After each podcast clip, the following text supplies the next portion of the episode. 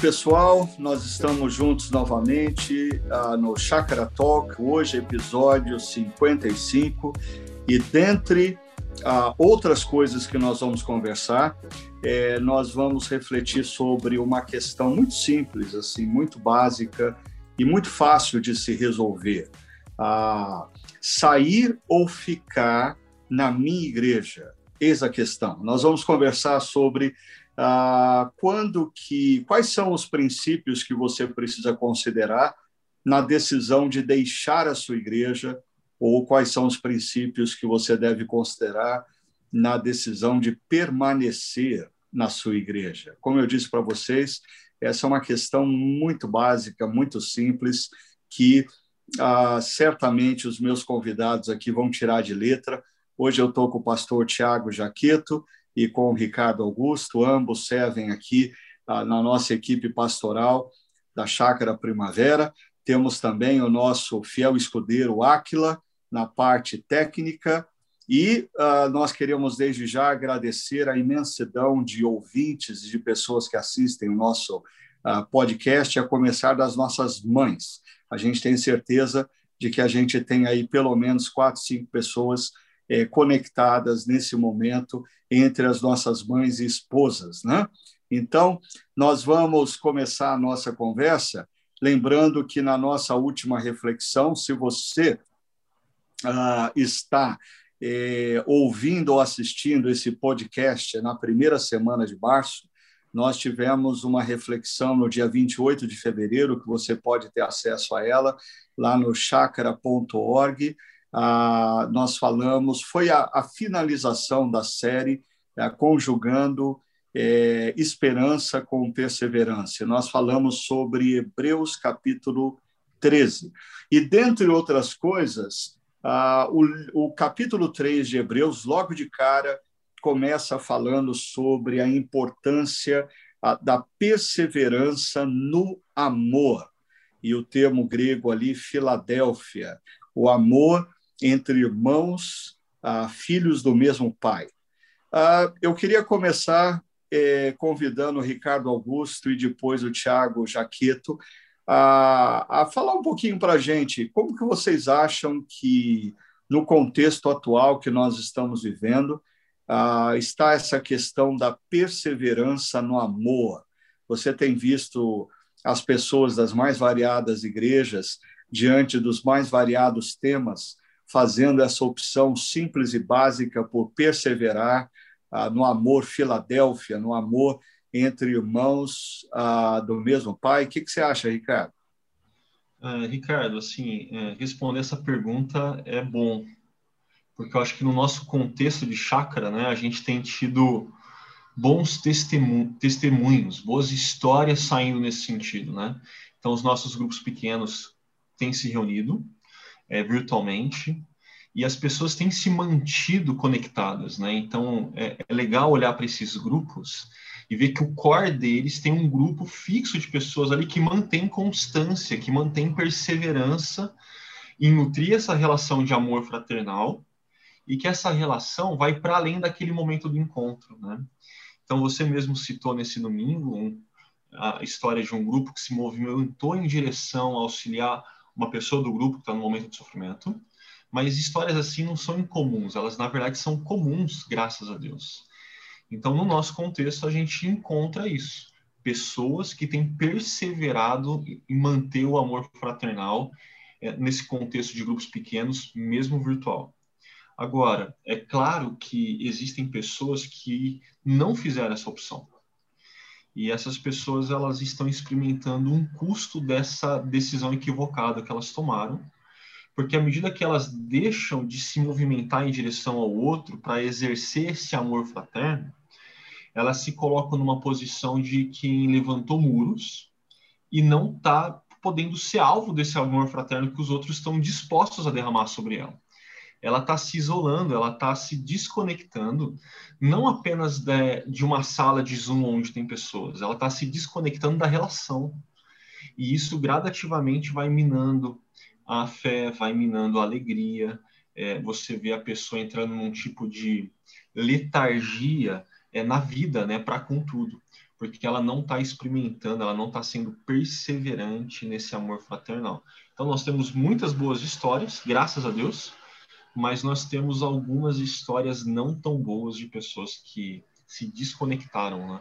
É, e parece que quando a gente fala de perseverar no amor fraterno, ah, ou ser constante no amor fraterno, o texto bíblico aponta para a gente uma questão que não é natural ah, de nós, no nosso momento, como ah, seres humanos desconectados do Deus Criador.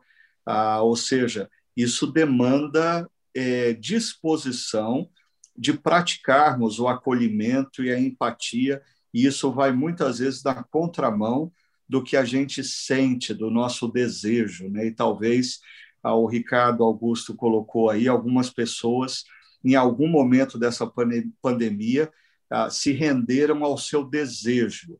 Se não tenho como é, estar presencialmente com as pessoas, eu me nego a estar ah, através ah, dos instrumentos online. Ah, só que isso agora parece ser um custo para essas pessoas, porque elas não exercitaram o acolhimento e a empatia nesse contexto que nós estamos vivendo. Né? O que, que você acha, Jaqueto? Podia colaborar com a gente? Ricardo, é... eu fiquei pensando bastante em quando você tratava desse tema, desse ponto no, no sermão, que você usou a imagem ah, de uma mesa ah, e de filhos e filhas do mesmo pai. E aí, então, eu acho que a gente começa a, a chegar, a aprofundar um pouco mais o assunto, né? Porque, como disse o Ricardo Augusto, realmente algumas pessoas é, optaram é, por se manterem juntas, por perseverarem nesse amor fraternal, e outras pessoas não.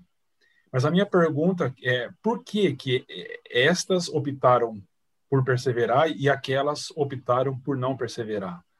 E eu acho que a resposta está tá relacionada a essa questão da nossa filiação ao mesmo pai. E é interessante porque eu sou um irmão de três, então eu um filho de três, né? Eu tenho mais dois irmãos e eu tenho dois filhos. E é interessante como cada um é diferente do outro. Eu sou diferente dos meus outros dois irmãos e os meus dois meninos são diferentes um do outro. Eles têm características diferentes, eles pensam diferentes, eles gostam de coisas diferentes, mas eles têm o mesmo pai. E isso faz com que eles tenham uma relação muito é, direta e muito especial. E eu percebo na relação dos meus filhos, né? Então, por exemplo, o mais novo, às vezes, a gente vai cortar cabelo e, e, o mais velho corta primeiro e o mais novo senta e diz assim, eu quero o cabelo igual do meu irmão. Igual, igual do meu irmão. Então, o que os conecta é que eles são irmãos e filhos do mesmo pai, da mesma mãe, né? no caso. Então, eu acho que o negócio é, é, é mais grave ainda do que a gente está percebendo. Aqueles que optaram por não conjugar a perseverar, a, ou perseverar nesse amor, é um problema mais é, grave nesse sentido. Eu acho que eles não conseguem ver as outras pessoas como irmãos e irmãs na fé pessoas que podem pensar diferentes, pessoas que podem agir diferentes, que podem ter gostos diferentes, mas que são filhos do mesmo pai. Então, eu acho que esse é um problema é, grave e que as atitudes que as pessoas têm tomado, principalmente aquelas que têm buscado a ruptura, que não conseguem entender a hospitalidade, que não conseguem entender a empatia, é porque talvez eles não entenderam ah, o que Jesus fez por nós na cruz e que nós somos todos adotados pelo mesmo Pai. E, e você falando, Tiago, e reforçando essa imagem ah, do, dos filhos sentados em torno da mesa, aí o pai na ponta da mesa, ah, me vieram duas imagens. Ah, e eu queria saber o que, vocês acham dessas duas imagens. A primeira imagem foi a de um pai convidando os seus filhos. Eu imagino uma família um pouquinho maior do que três filhos, talvez oito, nove, dez, doze filhos. Então, um pai convidando os seus filhos para a sua festa de aniversário e um almoço de aniversário. Mas ah, alguns filhos queriam que nessa festa ah, o prato principal fosse estrogonofe. uhum. e outros ah, gostariam de massas. E o pai, por alguma razão, diz assim: Olha, mas a festa é minha e eu vou fazer a minha comida predileta, que é uma lasanha, e eu convido vocês para virem celebrar a minha vida. E aí, os filhos que não gostam de massa, que queriam estrogonofe, não vêm para o almoço.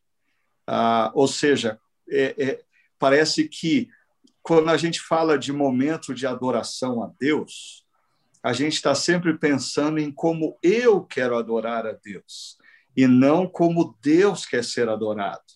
E pessoa, as pessoas dizem: não, se vai ser digital, eu me nego a participar. Ei, mas espera aí, o centro é Deus ou o centro é você?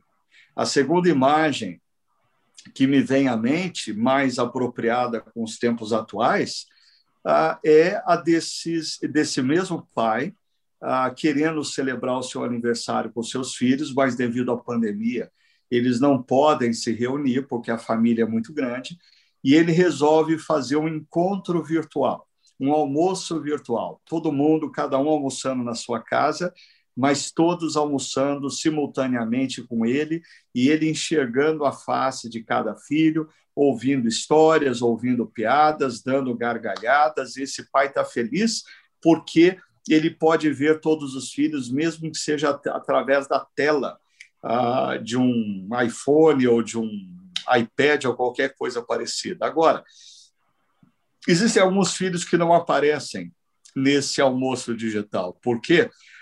Eles disseram: ah, eu estou cansado dessa experiência digital. Ah, eu me nego a participar dessa experiência digital. Mais uma vez, eu diria: peraí, peraí, peraí. Aonde está o centro dessa festa?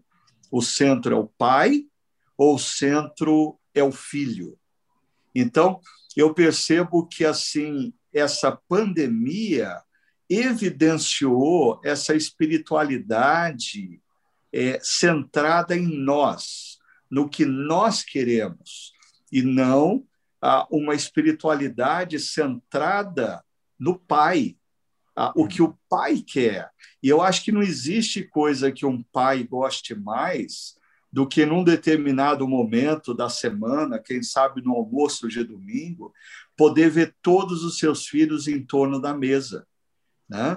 E eu creio que o nosso Pai Celeste, mesmo que nós tenhamos que nos juntar digitalmente, eu creio que a alegria do nosso Pai é perceber que num determinado momento nós estamos juntos celebrando o nome dele, estamos juntos honrando a pessoa dele, estamos juntos demonstrando o nosso amor e o nosso carinho por ele. Agora, ok, algumas pessoas cometeram esse erro e se desconectaram. O que, que vocês acham que elas podem fazer?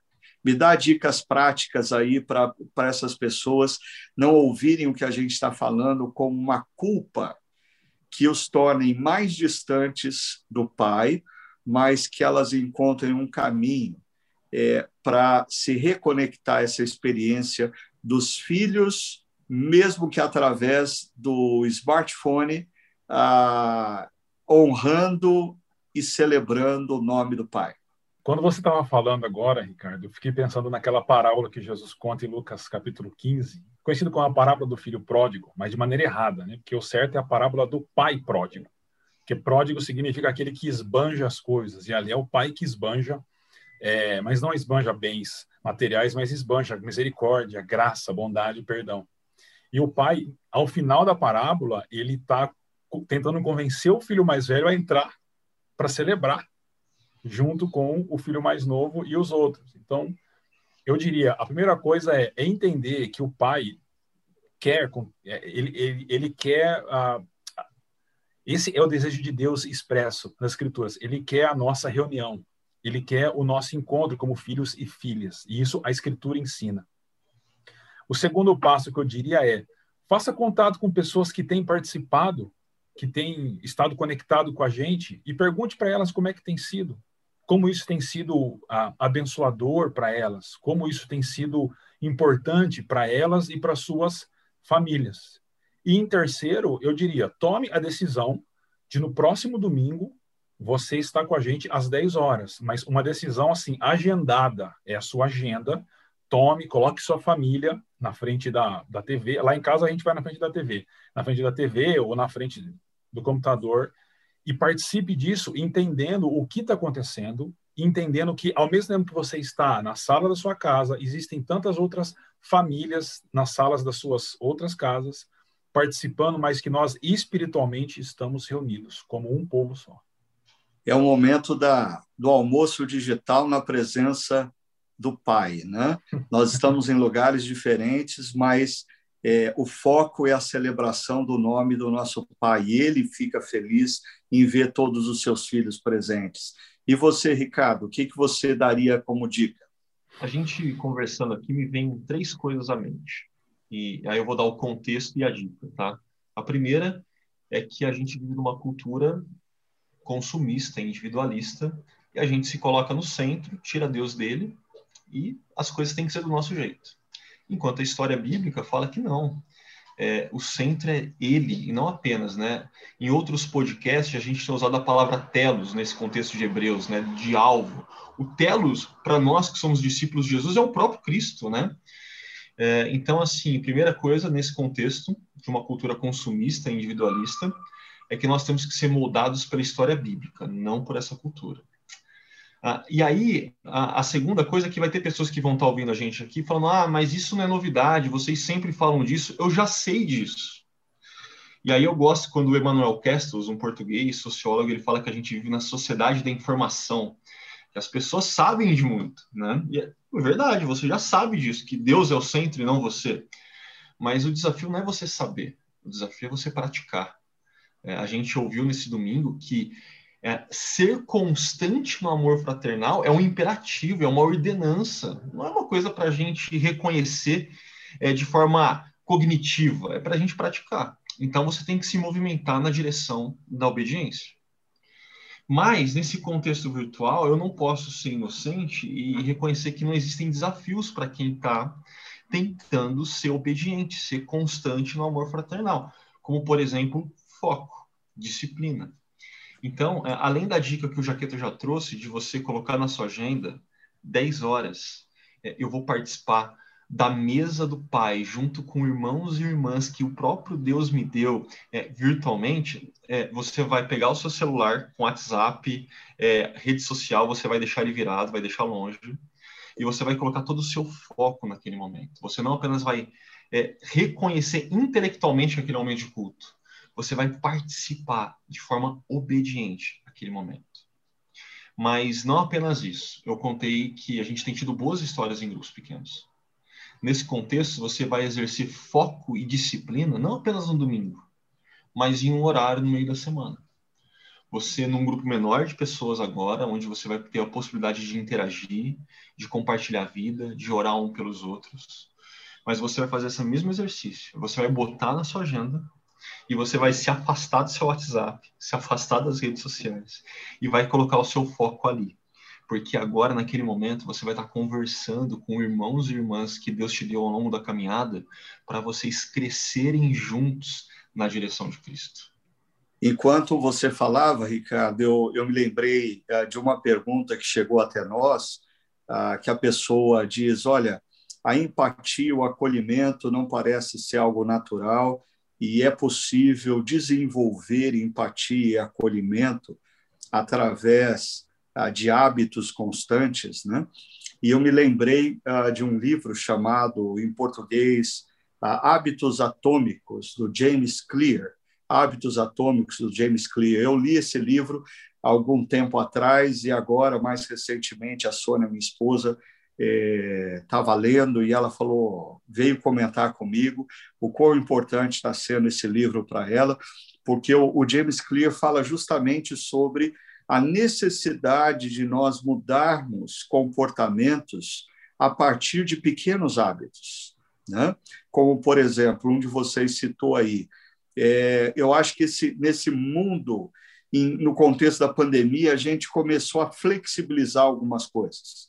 Então a gente começou a falar assim: ah, eu posso, eu, eu participo do culto a hora que eu quiser. e aí algumas outras coisas vão emergindo durante o dia e você acaba não participando. Então, um, um, hábito seria resgata o horário do seu momento de adoração, seja na chácara, seja na sua igreja. Né? É, resgata esse hábito. Da mesma maneira como a gente teve que aprender a, a trabalhar em casa na pandemia, né? Eu me lembro que lá no início da pandemia eu dizia para pastores e líderes: olha, primeira coisa, acorde de manhã, tome banho, faça barba e coloque a roupa de trabalhar. Você precisa dizer para o teu corpo e para a sua mente que é hora de trabalhar. E, e, e como isso foi importante para eu desenvolver uh, um hábito. Né? Uh, eu estou em casa, mas eu estou trabalhando. E hoje eu posso, eu tenho que confessar uma coisa para vocês. Eu não preciso nem colocar calça comprida mais, eu posso trabalhar de bermuda. Por quê? Porque, primeiro, todo mundo me vê do peito para cima agora. Segundo, porque o hábito foi adquirido. O hábito foi adquirido. Então, é, nós precisamos, em meio à pandemia, é, perceber a importância de desenvolver hábitos, hábitos saudáveis. E um deles diz respeito a, a esse momento em que nós nos reunimos com o Pai como irmãos e irmãs da mesma família, aí o foco é honrar, glorificar e celebrar o Pai e não nós mesmos. Então, a questão não é o jeito que eu quero, a questão é o Pai. O Pai deseja a minha expressão de gratidão e amor junto com os outros irmãos. Então, eu vou participar. Mas eu queria mudar o foco aqui uh, para um outro assunto. Porque o primeiro problema que a gente está articulando aqui é do filho ou da filha que não tem comparecido à mesa porque não é do jeito que ele quer.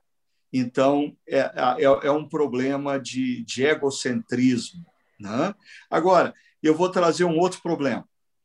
É, filhos e filhas que não têm comparecido à mesa porque eles brigaram com algum dos irmãos e irmãs que estão na mesa.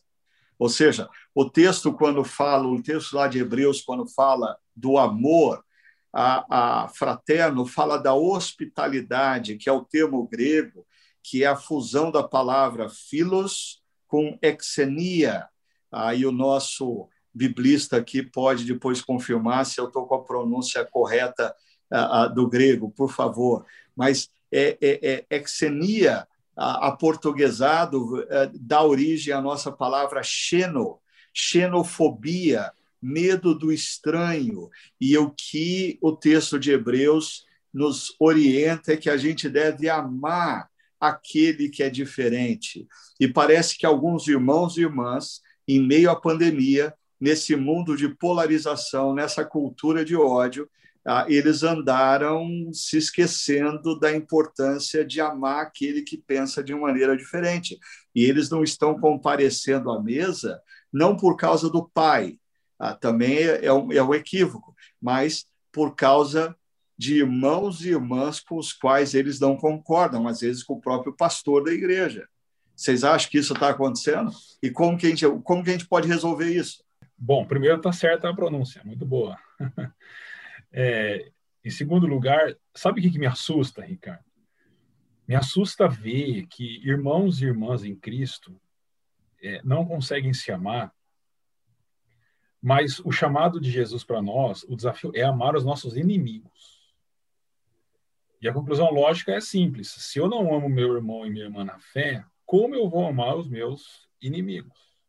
Só que não há negociação, é aquilo que a gente estava falando até agora.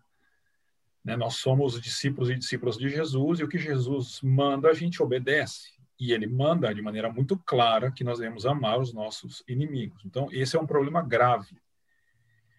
E eu acho que a solução para isso é pensar que nós fomos aceitos um dia, de que nós éramos estranhos, de que mesmo estranhos e inimigos nós somos amados por Deus e aceitos por Deus em Jesus e a maior prova de empatia é Cristo vindo ao mundo como um homem para nos salvar, né, para nos redimir. E é sempre interessante, quando você lê o Antigo Testamento, que o Senhor sempre fala com seu povo para que os israelitas recebessem bem, recebessem bem os estrangeiros, porque eles tinham sido estrangeiros em terra estranha também, no Egito. Então nós precisamos lembrar que nós também fomos um dia é, estranhos e fomos aceitos pelo Pai. E dessa forma nós devemos olhar para as outras pessoas. Né? Você até falou sobre isso no sermão. Devemos olhar para as pessoas é, como nós somos iguais a elas. Porque eu acho que uma das razões pelas quais a gente não aceita o diferente é porque nós nos achamos melhores do que eles. E nós não somos melhores do que eles. Um cristão achar que é melhor que alguém é uma contradição de termos, assim. Né? O cristão é aquele que reconhece que é pecador, que é miserável, que foi alcançado pela graça de Deus. Então, há outras coisas para dizer, mas eu ficaria nessa. E, é, lembrar que nós fomos um dia estranhos e fomos aceitos por Deus, e aqueles que estão conosco na mesa da mesma forma, foram aceitos por Deus pela mesma ação misericordiosa de Jesus, e isso nos faz um povo só. É, eu complementaria dois pontos. É, infelizmente, nesses últimos anos, não tem faltado histórias de pessoas que romperam relações, é, seja dentro da família da fé, seja na sua própria família sanguínea. Né? E tem tido um motivo, né? A gente passou por uma hiperpolarização e as pessoas têm discutido muito mais por questões políticas e têm rompido. E uma das coisas que sempre quando chegam essas histórias para mim, é, eu tenho que pontuar e falar, olha, cuidado, porque eu, eu não consigo conceber que pessoas estão rompendo relações com irmãos, é, sejam discípulos de Jesus ou da sua própria família, por diferenças políticas. Eu não vejo ninguém falando, olha, uh, você é a favor do Estado mínimo, né? Então, é, eu não concordo com isso. Eu acho que o Estado tem que deter o controle de empresas estratégicas para o desenvolvimento nacional. E a galera começa a discutir, falar, então agora a gente não conversa mais. Eu não vejo isso acontecer. A gente não rompe com alguém querido por uma diferença meramente política a gente rompe porque aquela diferença tomou um lugar no nosso coração, ganhou uma proporção dentro de nós que tem a ver com idolatria. A gente rompe por conta de então, a primeira, vez, a primeira coisa que eu falo quando pessoas chegam contando histórias assim, eu falo: olha, você tem que ser humilde, sincero para com você mesmo e olhar para o seu coração e ver se você não está sendo idólatra. E essa sua idolatria te levou a romper com pessoas queridas. Essa você tem que fazer essa autoanálise, né? E a, e a, segunda coisa, a gente tem mencionado bastante nessa conversa aqui, a questão de discípulos de Jesus obedecem Jesus. E em um determinado momento dos evangelhos, Jesus é questionado, né? E aí, Jesus, quantas vezes eu perdoo o meu irmão? E o espertão, querendo ganhar fama com Jesus, já joga um número alto. E Jesus olha para aquele e fala: Você não entendeu, você está querendo só passar por bom. E Jesus solta um 70 vezes 7. Né? É, e eu cito essa história porque perdão, nessa proporção que Jesus impõe, nesse tipo de é, um perdão completo, amplo, perfeito, está falando para gente que nas relações nossas de amor fraternal, nas nossas relações nossas de hospitalidade, tensões vão acontecer, vão ser inevitáveis, e a opção que nós temos, que não é uma opção, é uma ordenança de Jesus, é derramar perdão. Né? Relacionamentos se tornam duradouros, não à medida que elas não experimentam tensões, mas à medida que elas experimentam de perdão ao longo das tensões, ao longo da jornada.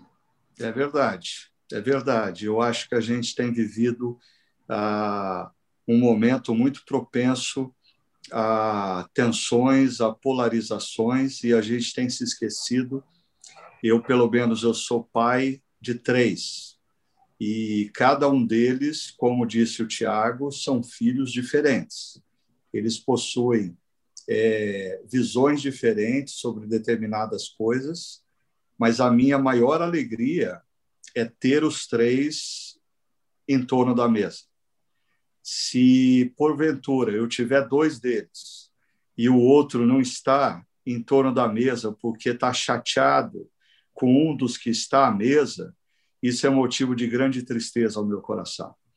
E, mais uma vez, a gente precisa parar e pensar: a espiritualidade cristã é uma caminhada, é uma jornada relacionada a, a mim ou relacionada ao Deus que entrou na história e me fez filho, me fez pertencer a essa família. Quando eu compreendo o amor de Deus que me acolhe, é, eu acho que aquela parábola de Jesus do credor incompassivo, ela aponta para isso, né? Que quando a gente compreende é, é, o tamanho da graça e misericórdia de Deus que nos acolhe, a gente deveria olhar com mais graça e com misericórdia aqueles, a, a, mesmo aqueles que nós achamos que estão errados, né? Porque eu me lembro de um professor que eu tive de filosofia, que ele dizia assim: Olha, eu tenho muito receio de quem acha que tem a verdade.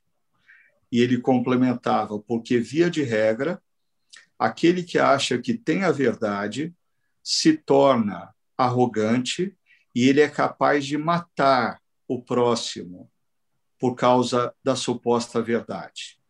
Uh, num primeiro momento, como eu estava numa faculdade secular de filosofia, eu achei estranho essa argumentação, porque eu falei, não, mas Jesus é a verdade.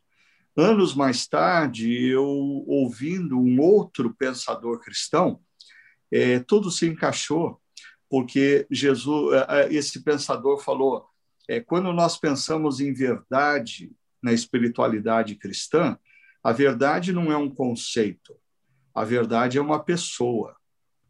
E o cristão não possui a verdade, é a verdade que possui o cristão. E isso muda completamente a minha perspectiva. É, eu não tenho a verdade, é a verdade que me tem. E se Jesus é a verdade, ele disse que eu devo perdoar os meus irmãos, eu devo acolher os meus irmãos, eu devo ser empático para com os meus irmãos, mesmo quando eu não concordo com eles. Isso significa me sentar à mesa, apesar das diferenças. E aí, para mim, Jesus ele ele dá o exemplo vivo disso na própria caminhada dele terrena, né? Quando naquele grupo de discípulos você tinha de Simão o Zelote, um radical de ultra esquerda, e Mateus, um publicano, um vendido à direita, um sujeito que é, é, é, é vendia sua vida para o governo é, é, de César. E ah, esses dois indivíduos estavam sentados na mesa, comendo do mesmo pão, bebendo do mesmo cálice de Jesus. Eu acho que esse é um grande desafio para nós hoje. O que, que vocês acham? É maior aquilo que nos une do que aquilo que nos separa, né? Por mais que nós tenhamos diferenças, sejam políticas, sejam de time de futebol, aqui tem dois corintianos e um palmeirense, né? É, é, muito maior aquilo que nos une do que qualquer coisa que pode vir a nos separar. Porque a verdade que é revelada plenamente em Jesus, que é o próprio Deus encarnado, também é, é acompanhada do amor que é o próprio Deus, né? É, é indissociável. E, e, nesse contexto de muita gente, às vezes, é, assumindo que tem a verdade e indo para as redes sociais para entrar em brigas de Facebook, de Twitter, discutindo acerca da sua pretensa verdade, eu, eu lembro sempre da frase do Francis Schaeffer, né, que que, que, a questão não é assim a gente vencer uma discussão, a questão não é a gente é, ganhar a partir da verdade, mas isso tem que vir acompanhado do amor. E muitas vezes nessa a gente vai se colocar numa posição de não ganhar uma discussão, de não é, vencer o outro, né? mas porque a gente quer amar o outro. E aí o nosso movimento de é, falar sobre a verdade, e aí aqui a verdade não é uma posição política ou alguma verdade filosófica, mas é a questão do quem é Jesus, a gente vai em amor, né? A, a empatia devia ser algo mais natural para nós que somos discípulos de Jesus, né? Essa discussão está me trazendo muito à memória esse professor de filosofia que eu mencionei, porque agora, Ricardo, quando você dizia aí acerca das discussões, eu me lembro que ele dizia também o seguinte: ele falava assim, eu na vida é, decidi ah, que não é importante eu ganhar discussões. E aí ele complementava, ele dizia assim: na maioria das vezes que eu ganhei uma discussão, eu perdi um amigo. E aí eu me lembro de Paulo falando a Timóteo que o servo do Senhor, a serva do Senhor, aquele que segue a Jesus, não deve viver a contender, não deve, não deve ser. Ah, e de fato, às vezes a gente dá o melhor da gente para ganhar uma discussão na mesa do almoço de domingo e a gente perde um irmão, a gente perde uma irmã, a gente perde um amigo, uma amiga. É, a gente precisava é, perceber que algumas coisas pelas quais nós estamos discutindo, elas não vão fazer diferença nenhuma daqui a 20, 30 anos.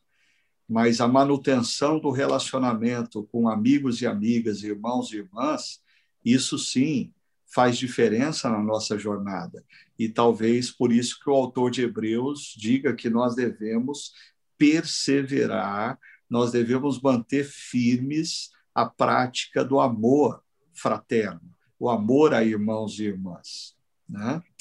Mas eu vou fazer uma outra guinada aqui agora, porque nós estamos usando essa imagem uh, de uma mesa na qual o pai está na cabeceira da mesa, na ponta da mesa, e uh, os filhos e filhas eh, que foram adotados através do sacrifício de Cristo, ah, se juntam a essa mesa para adorá-lo e para honrá-lo. E nós vimos um problema: alguns estão abandonando a mesa porque se negam a, a estar presentes da forma como nós podemos estar presentes hoje, que é através da plataforma digital. Outros estão se afastando da mesa porque discordam e se negam a sentar na mesma mesa que alguns irmãos e irmãs que pensam de maneira diferente deles. Mas vamos imaginar uma coisa: cada igreja local é uma dessas mesas. E hoje nós temos inúmeras igrejas locais. Ah, e, e se eu quiser levantar dessa mesa e sentar na outra mesa? Porque, afinal de contas, em todas as igrejas locais, quem está na ponta da mesa é o Pai que nos ama e que nos adotou. Então, eu quero colocar numa, vocês numa fria agora, perguntando: quando é que eu devo levantar dessa mesa, que é a minha igreja local, e ir para uma outra igreja local?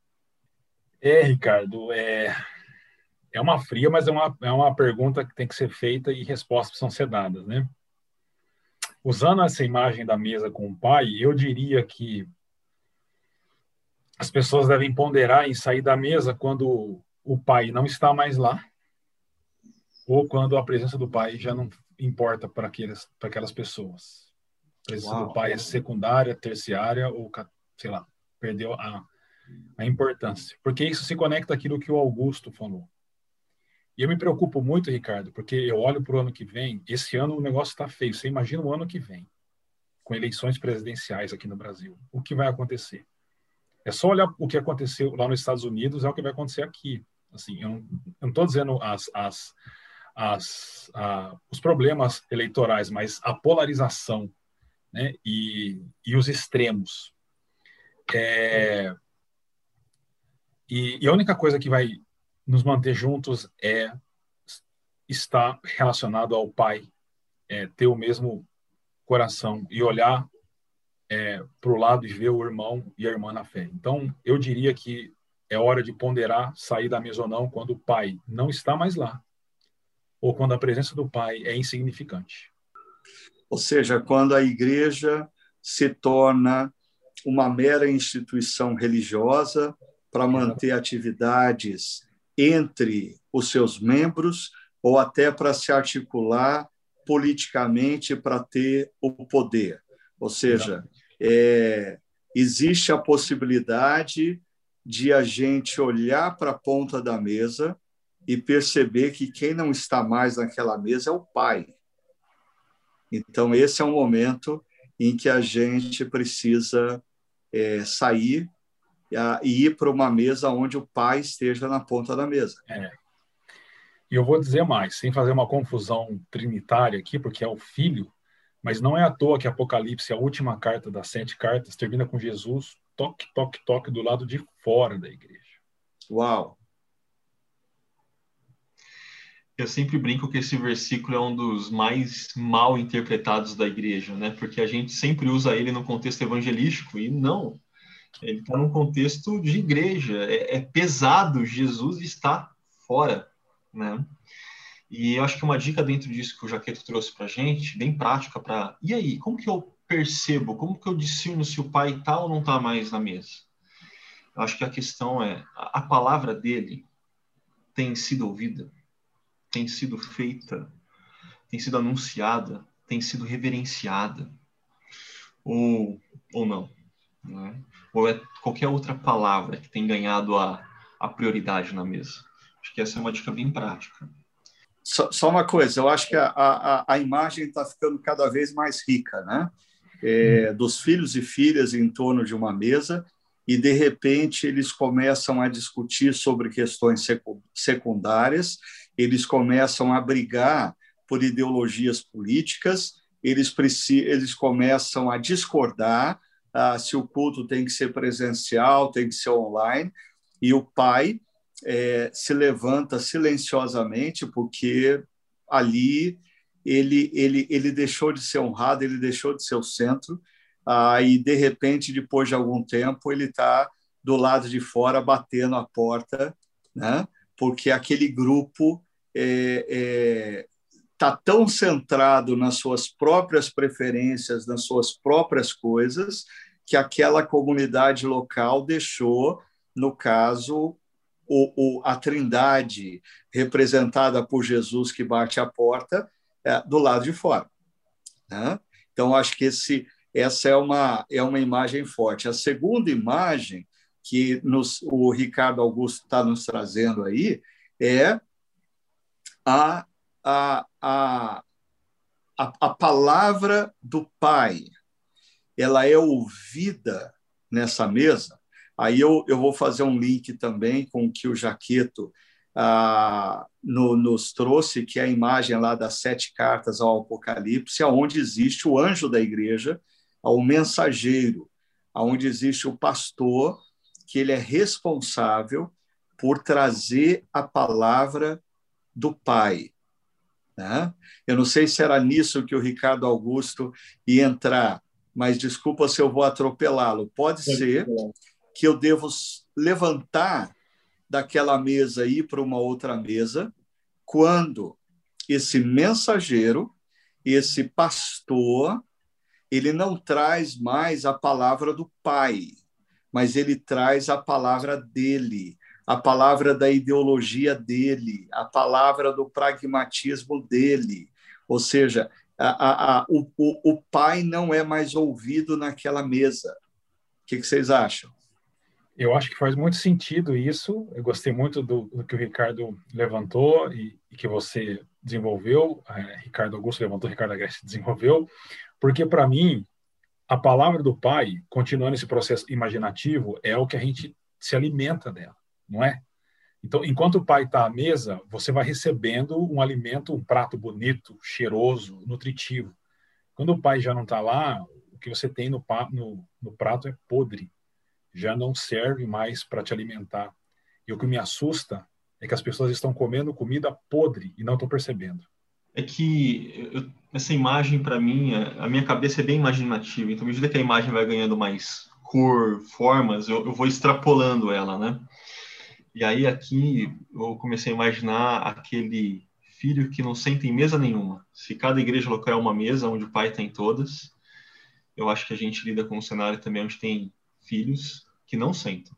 Vai de mesa em mesa, pegando apenas o que quer, fracionando, ou ainda filhos que até sentam na mesa, mas assim optam por aquilo que vão ouvir ah, o pai está dizendo isso, isso eu não dou muita corda, não. Ah, não, aqui ele disse algo que eu gosto, isso aqui eu, eu vou aderir. Ah, e na hora que um irmão que está do lado puxa assunto, ele vira cara, não se relaciona. E, e, o Hugo, numa das reflexões dessa nossa série, ele usou dois conceitos que para mim fazem sentido dentro dessa imagem que a gente está construindo aqui, que eu extrapolei um pouquinho. A do desigrejado, que é o cara que fala: não, não preciso sentar na mesa. Eu vou de mesa em mesa para de vez em quando saciar alguma vontade minha. E ele trouxe um que foi novidade para mim, que era o do super igrejado, né? E, e para mim faz muito sentido quando nesse domingo, no começo da reflexão, você fala que muitos filhos estão atrás de catarse. Então ele vai em uma mesa aonde o pai está e aonde realmente tem irmãos. Mas ele não quer a relação, ele não quer o pai, ele quer a catarse que vai acontecendo naquele momento. Ele está procurando um culto presencial, não porque ele precisa de um culto, mas porque ele precisa daquela catarse, daquele sentimento. E, e eu lembro de uma vez, é, eu estava já no ministério, eu estava conversando com um que era filho e um que ainda não era filho, sobre fé cristã, conversando com os dois, e eu lembro que o que não era filho tinha ido no Skull Sensation. E ele veio com um discurso de experiência do que o Skull Sensation tinha feito ele sentir. E, e ele terminou a fala dele falando: Eu preciso dessa experiência novamente. E aí a conversa seguinte já era com alguém que era filho. E ele tinha ido numa conferência de uma igreja, né? E assim, e ele começou a descrever as experiências, e eu comecei a falar, eu já vi essa conversa antes, déjà vu, né? E era tudo muito igual. Do relato do Skull Sensation, do relato de um culto cheio de catarse. E aí no final aquele filho terminou, eu preciso dessa experiência de novo. Então isso aponta para uma coisa que eu queria dar uma sintonia fina na, no quadro que nós estamos pintando aqui, porque o, o Tiago, agora há pouco, ele usou uma expressão forte, é, comida estragada, né? É, é, comida podre.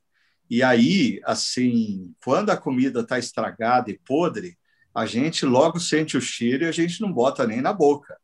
O problema é quando a comida ela é saborosa e ela faz mal. Né? E isso me faz lembrar ah, de, uma, de uma cena do Antigo Testamento, agora eu não me lembro se era com Elias ou com Eliseu, aonde na escola de profetas eles estão é, é, à mesa e alguém grita: tem veneno na sopa, tem veneno na sopa. E ninguém percebia que tinha veneno na sopa. Então, hoje, quando a gente pode se sentar numa mesa é, aonde talvez o mensageiro seja altamente eloquente, ou seja altamente engraçado, divertido, ou faça promessas mirabolantes, seja encantador, mas a gente não se dá conta que o pai, a, a voz do pai não é ouvida através dele. Ou seja, nós estamos comendo daquele alimento, estamos nos encantando daquele alimento, mas tem veneno na sopa. Aquilo, aquilo não vai fazer bem na nossa caminhada. Nós estamos quando, como que ficando viciado a, a, a algo que a gente associou à voz de Deus, mas não é a voz de Deus. E aí a minha pergunta para vocês é: eu sou cristão, eu quero estar numa igreja aonde o mensageiro, o líder espiritual, o pastor, realmente transmita a voz de Deus. Como que eu posso identificar isso? Me ajudem a identificar isso. Bom, utilizando ainda a imagem da mesa, é, um pai e uma mãe que se preocupa com o filho vai fazer ele comer coisas que às vezes ele não gosta muito, mas é bom. Hum. Né? Verduras, legumes, alface, feijão, brócolis, alface, brócolis, é, essas beterraba, né? Ah, o pai que não se preocupa passa no drive-thru e dá o lanche, deixa para lá, né? O tempo todo. Então há, muita, há algumas razões, mas eu diria uma só: é isso tem que te incomodar. A palavra do Pai precisa fazer você se remexer na cadeira e falar: eu preciso mudar. Isso está falando comigo. O Pai está me chamando a atenção. Então eu preciso fazer isso, isso, isso. Eu diria que se está muito confortável, talvez não seja o Pai falando com você. Você me deu uma outra ideia. filhos que não se assentam mais à mesa porque eles escolhem o cardápio. Sim. E me parece que assim uma boa relação, uma relação saudável com uma comunidade local. Por que, que eu devo me manter numa comunidade local? Ah, porque eu não tenho controle do cardápio.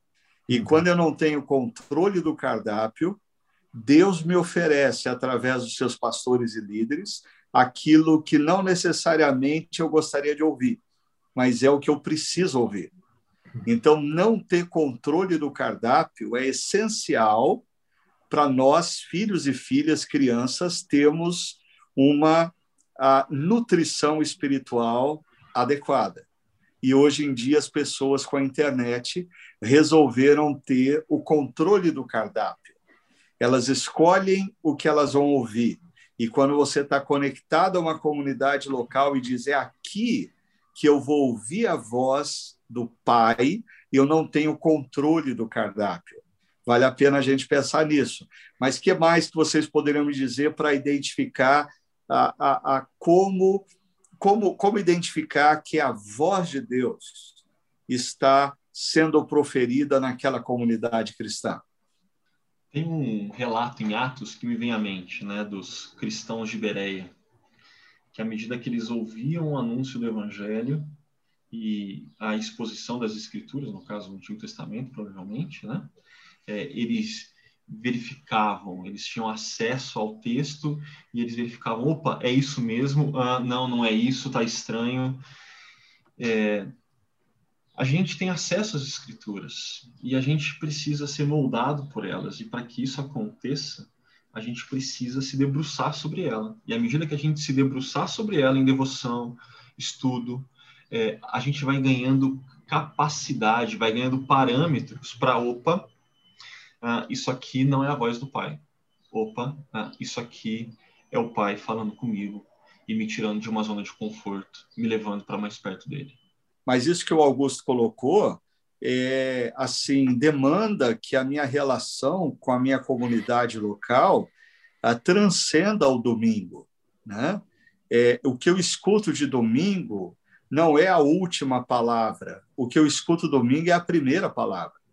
E aí eu vou estudar mais sobre aquilo, eu vou ler mais a Bíblia sobre aquilo, eu vou participar de grupos pequenos que vão aprofundar aquela questão é, para eu, de fato, viver o que os irmãos de Bereia viviam. Agora, hoje em dia, o que está acontecendo é que ah, muitos cristãos vão para a igreja domingo para ter a catarse. E o que eles se alimentam da catarse, não da palavra. Eles se alimentam da experiência, não da palavra. A experiência foi fantástica. O pregador fez eu dar risada durante 40 minutos e nos últimos cinco minutos fez eu chorar muito. Que experiência fantástica. Agora, e a palavra, e a profundidade da palavra, e o meu senso crítico para com a palavra. Então, discípulos e discípulas de Jesus, filhos e filhas que se sentam à mesa com seriedade, não podem pensar apenas no almoço de domingo, mas precisam pensar na alimentação diária. E a alimentação diária tem que ser a reflexão na palavra para conferir e aprofundar o que é dito no domingo. Eu acho que tem a, a, até uma relação com o que você falou, porque eu acho que as pessoas têm pedido muito a, o, o, alimento pelos aplicativos. Isso tem acontecido não só com o alimento físico, mas também com o alimento espiritual. Porque quando você vai para casa do pai comer é o que você falou, você não tem controle no cardápio. Você vai chegar lá, o seu pai, sua mãe, o avô, a avó, pôs a mesa e, e você vai comer e, e, se alegrar com aquilo que tem. Mas hoje nós temos aplicativos na palma da mão e você escolhe o que você quer. E são milhares de opções.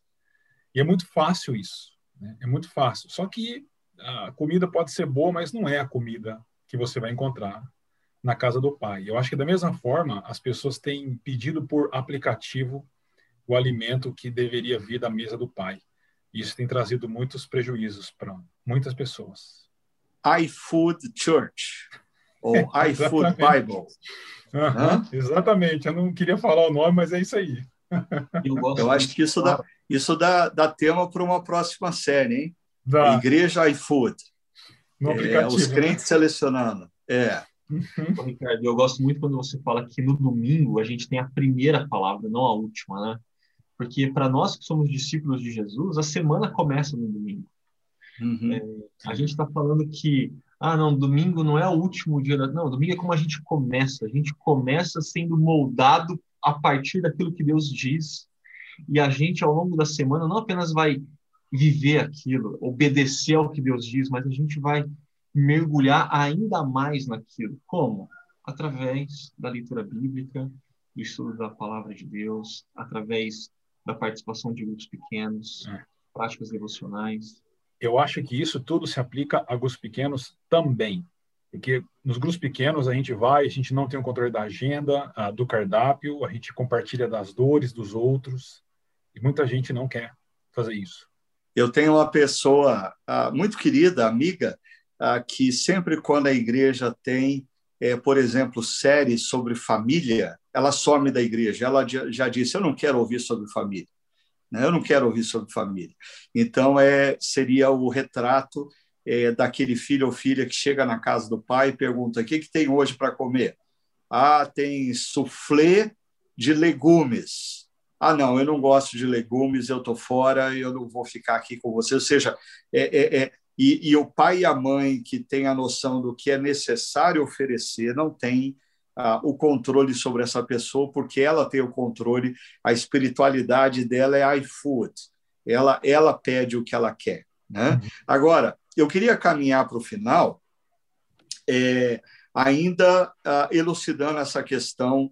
É, vocês falaram sobre a importância de você ter a certeza de que naquela mesa é, a palavra de Deus está sendo ensinada. Né? Então, isso passa por esse mensageiro, por esse líder espiritual está oferecendo o que de fato é a palavra de Deus. E ah, Hebreus 13, 7, que nós é, refletimos ah, na, na última mensagem, é, fala que a gente tem que se lembrar desses líderes espirituais que nos falaram a palavra de Deus e fala para a gente observar bem o resultado da palavra de Deus na vida deles e os imitarem. Ah, o que isso se relaciona a, a eu a, saber que a palavra de Deus está sendo ensinada ali e a permanecer naquela mesa? Usando a imagem que a gente tem trabalhado, significa que ele está se alimentando da palavra do Pai também. Ele não está apenas servindo ou anunciando a palavra do Pai, mas essa mesma palavra é alimento para ele também. Eu acho que esse ponto que você tratou é muito importante para nós, Ricardo, porque os grandes líderes que nós temos, políticos, esportistas e inclusive espirituais, digamos assim, é, há uma incoerência muito grande entre o discurso e a prática e a vida deles. Isso é isso é escancarado no dia de hoje, né? É, mas a Bíblia não negocia isso. Não negocia. A pessoa precisa ser coerente com aquilo que ela ensina. Então, eu diria que esses líderes, antes deles servirem a, a, a palavra do Pai, eles precisam se alimentar da palavra do Pai. Você, Augusto, o que, que diria sobre isso? Não, é, tô junto com o Tiago, né? É fundamental que líderes espirituais prioritariamente se alimentem da palavra do Pai, para que então eles possam compartilhar acerca dela, né? E essa incoerência é um mal da nossa geração. A gente precisa ser mais coerente. E, e aqui eu não estou dizendo que a gente dá conta de ser completamente coerente. A, a mensagem do Evangelho é, é muito alto, é muito elevado. O padrão é o próprio Jesus, né? Mas a gente está se movimentando na direção dele com intencionalidade, com disciplina, se esforçando. Né? É, a gente pode tropeçar, mas a gente levanta e, e segue na direção do alvo. Uhum. Em busca da coerência, né? Você não assume, ah, não, já que é muito alta, deixa quieto, não, não vou tentar. Não, não tem como, é inegociável. Eu só queria acrescentar um pitaco aí nessa questão que vocês colocaram, achei tremenda essa imagem que o Jaqueto trouxe de que ah, eu preciso estar atento se o líder espiritual ele está se alimentando da mensagem que ele mesmo ensina. Né? E o verso 7 de Hebreus fala para eu observar o resultado na vida, ou seja, eu sei que ele está se alimentando, não porque ele fala que se alimenta, nem porque na mensagem ele cita exemplos do tipo: nessa última semana eu acordei às quatro horas da manhã e eu me coloquei de joelhos lendo a palavra de Deus e fiquei até às dez horas da manhã lendo a palavra de Deus. Não. Assim, eu sei que ele está se alimentando pelo resultado na vida. E no contexto aqui, os dois versos anteriores dão uma dica interessante para a gente. O resultado na família e o resultado nas finanças, no dinheiro. E eu acho interessante que quando Paulo faz a menção, tanto para Timóteo como a Tito, eh, dos líderes espirituais que deveriam estar à frente da, da, da comunidade cristã, em ambos os casos, Paulo enfatiza a importância dele ser marido de uma só mulher, dele ter filhos que são educados na disciplina do Senhor, dele ter bom testemunho dos de fora, ah, dele ser justo, ou seja, questões relacionadas a dinheiro. Né? Então, eu diria: o cara pode ser altamente eloquente, ele pode ser divertido, ele pode ter frases de autoajuda fantásticas, ele pode ser até um estupendo expositor bíblico. Mas se eu olho para a vida dele, a família dele não está em ordem. E a vida dele, o testemunho dele na sociedade não está de acordo, tem alguma coisa de errado naquela mesa. Eu preciso tomar cuidado. Vocês concordam comigo? Concordo plenamente, Ricardo. E eu gostei muito daquilo que você falou, que para isso é necessário, então, que esses líderes sejam próximos a nós. Eu não posso ser liderado apenas por aqueles que pregam na internet, que pregam no YouTube. Você pode ouvir, tem ótimos pregadores, né, que, mas que você nunca vai ter contato. E por isso nós precisamos estar sob a liderança de homens ah, e mulheres também, líderes, mas que nós possamos ver a vida deles e testemunhar isso. Muito interessante. Que, exista a rede de relacionamentos, porque aí deixa eu aumentar a imagem que nós criamos ah, se eu estou numa mesa enorme, enorme, é, com 100 pessoas, talvez ah, eu seja um filho ah, ou uma filha adotada pelo pai, o centro da mesa é o pai, e aí o, o líder espiritual que está ensinando, eu não tenho relação é, direta e afetiva com ele, mas o irmão que está sentado do meu lado tem. E eu digo, mas uh, esse cara, é, quem é ele que está falando? Ele, isso que ele está falando está relacionado à vida dele e o meu irmão e aí a importância do que o Ricardo Augusto falou, a gente tem que sentar à mesa, não tem outro caminho. A gente tem que sentar à mesa porque eu talvez não tenha uma relação direta e afetiva com aquele pastor, aquele líder espiritual, mas eu tenho irmãos e irmãs naquela mesa que têm e que dizem: não, ele é um discípulo de Jesus que busca consistência, que busca coerência. Como o Ricardo Augusto falou, não significa que ele é perfeito, mas significa que ele busca consistência, busca coerência, e quando ele cai, ele cai de joelhos, se arrepende, pede perdão a Deus, se levanta e continua a caminhar. Então, eu não vejo outra alternativa da gente é, checar essa, se a mensagem vem de Deus na vida do mensageiro, que tem que ter esse resultado da palavra na vida dele, sem a gente se assentar à mesa. É, essa relação, como o Ricardo falou, de, de, de cristãos desigrejados, ou essa coisa que está virando moda do cristão iFood, que eu nem me sento à mesa, eu peço o que está sendo servido numa mesa para entregar na minha casa e eu não tenho relação com as pessoas daquela igreja ou com o líder daquela igreja. Isso é loucura dentro da espiritualidade cristã. Total. Verdade. Concordam? Absolutamente, sim. Dias desafiadores para discípulos de Jesus. É. Eu, eu gostei muito de pintar esse quadro com vocês. Eu acho que a gente está saindo daqui com uma, uma pintura muito interessante. É, é, foi assim uma, uma, um aperfeiçoamento da, a, da última ceia de Leonardo da Vinci. Né? A gente ampliou a ideia, é o pai que está na ponta da mesa, nós somos filhos e filhas que fomos adotados e fomos convidados para sentar à mesa, e o nosso momento de adoração comunitária é o momento que a gente se reúne, não para comer o prato que a gente quer, mas para honrar e agradecer o Deus que nos adotou. E muitas vezes o prato que nos é servido não é o que a gente quer, mas é o que a gente precisa.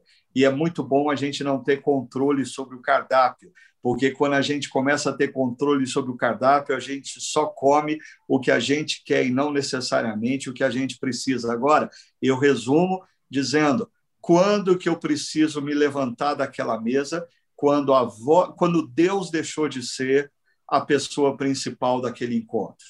Ah, segundo, quando a voz de Deus não é mais ouvida, talvez porque o mensageiro traga muita coisa dele e não de Deus. A terceira, eu preciso considerar quando o líder espiritual ele fala coisas bonitas, mas ele não vive o que ele fala. E aí eu queria encerrar, porque o nosso tempo já esgotou, só pontuando uma coisa, né? Eu às vezes vejo conversando com o outro, pessoas às vezes deixam as suas comunidades cristãs porque não concordam com o direcionamento que foi dado para um assunto, porque não concordam com o estilo musical da igreja, porque não concordam com o material que está sendo usado é, para o ministério dos adolescentes, quando a Bíblia nos diz que assim essas questões são secundárias. Essas questões são altamente secundárias e elas, é, quando eu começo a mudar de mesa por essas questões, o problema não está na mesa, o problema está em mim mesmo. O problema é que eu me tornei um consumidor. E eu me esqueci que eu sou um filho adotado e eu sou um agraciado. E eu me tornei como que o consumidor que quer determinar como a mesa funciona. Então, tudo isso é um convite para a gente é, olhar para essa situação com muito cuidado. E eu queria encerrar convidando vocês que nos assistem ou nos escutam para no próximo domingo, às 10 horas da manhã, se assentarem à mesa conosco. Nós vamos ter uma situação muito especial, vai ser uma surpresa, mas eu prometo para você que vai ser muito legal. A nossa comunidade começa a comemorar seus 20 anos desde o primeiro encontro público, ah, no próximo domingo, ah, dia 7 de março, às 10 horas da manhã. Então, quero convidar você a se assentar à mesa conosco e saborear a comida que o Pai tem preparado para nós. E nós vamos estar iniciando a celebração de 20 anos da nossa comunidade com uma surpresa para vocês. Vocês não podem perder, ok? E eu queria agradecer o Jaqueto, ao Augusto pelas boas ideias que nos ajudam tanto a entender melhor a vontade a palavra de Deus para as nossas vidas e agradecer também o nosso fiel escudeiro, o Áquila, que sempre nos apoia aí ah, na parte técnica, ok? Deus abençoe a todos, bom restante de semana.